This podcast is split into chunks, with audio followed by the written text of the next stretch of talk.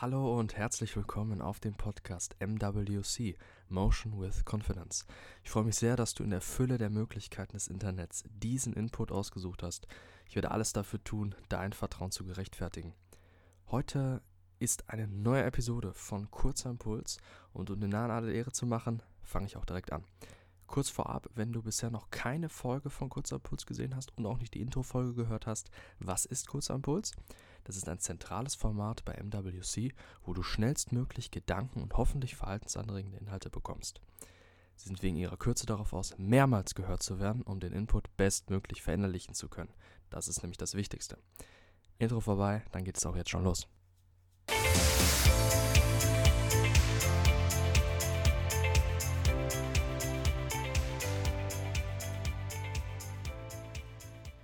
Heute möchte ich über eine Methode reden, eine sehr effektive Methode, wie du deine Ziele erreichst bzw. Aufgaben bewältigen kannst. Sie lässt sich auf fast alles anwenden und ist von seiner Funktion her sehr simpel.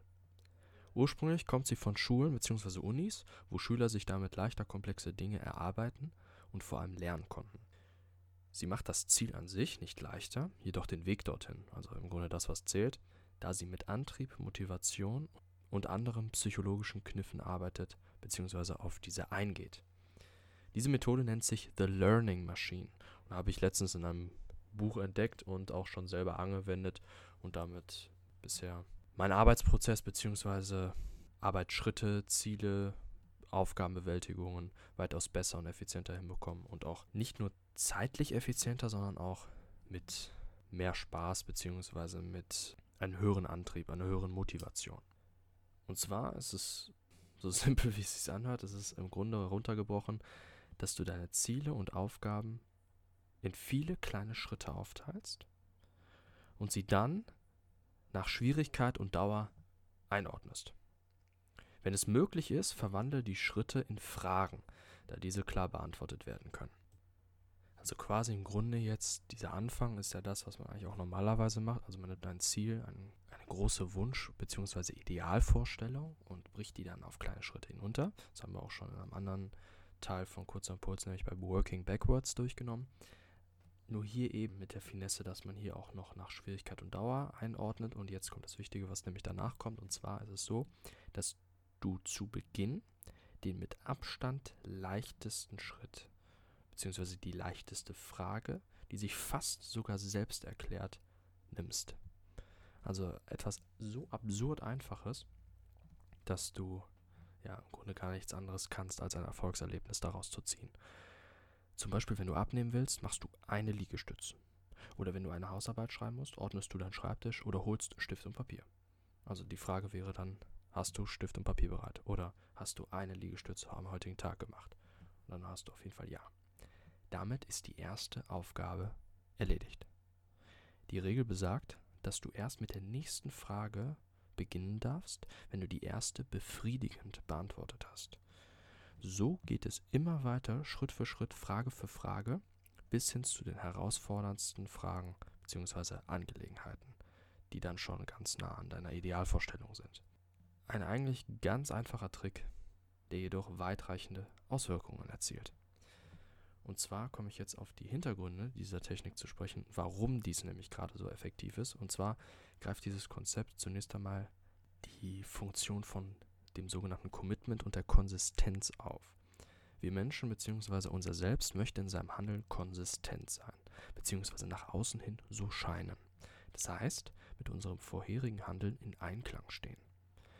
Und mit diesem vorherigen Handeln haben wir auch gleichzeitig unbewusst ein Commitment abgelegt, also eine innere Zusage zu dem Ziel, das wir mit unserem Verhalten verfolgen. Die Wahrscheinlichkeit ist so aus weitaus größer, dass wir mit dieser Art von Handeln weitermachen. Und das sagt nicht ich, sondern diverse psychologische Studien zu dem Thema. Kannst du gerne mal reinschauen.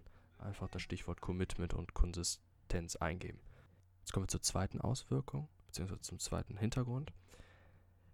Außerdem hast du hohe Chancen, in den berühmten Flow-Zustand zu gelangen, wenn du schnell Erfolgserlebnisse gerade zu Beginn erhältst. Dabei spielt die Größe des Erfolges eine relativ untergeordnete Rolle tatsächlich, was natürlich perfekt passt zu diesen absurd einfachen Fragen zu Beginn. Denn was zählt ist, solange du dich nicht stark ablenken lässt, wirst du von Frage zu Frage dich mehr in dein Thema vertiefen, egal wie einfach du startest, und in der Folge effizienter und produktiver lernen, merken, arbeiten und erschaffen. Und genau das erzeugt wiederum Motivation und zusätzlichen Antrieb, der dann auch wiederum, also wieder diese Motivation, zusätzlicher Antrieb, der auch wiederum sorgt dafür, dass dieser Flow-Zustand weiter befeuert wird. Quasi ein Engelskreislauf. Und zu guter Letzt möchte ich noch eine Tatsache nennen, und zwar, dass die Erreichung deines Ziels, neben den anderen Faktoren, die ich ja gerade genannt habe, noch zeitnah in dein Leben treten wird. Da selbst die herausforderndsten Fragen zum Ende hin leichter fallen. Warum? Weil die Fragen davor ja alle aufeinander aufgebaut haben und die Stück für Stück eine kognitive oder körperliche Vorbereitung gegeben haben. Damit sind de facto die letzten Schritte gar nicht mal so viel härter als die davor, weil du die Fähigkeiten ja davor schon dir selber erarbeitet hast, da die Fragen ja aufeinander aufbauen und alle einen Bezug zu deinem Ziel am Ende haben. Noch einmal kurz das Konzept der Learning Machine zusammengefasst. Du hast einen Zielzustand, den du erreichen möchtest. Für die Erreichung dieses Ziels stellst du Fragen, die auf diesem Weg beantwortet werden müssen.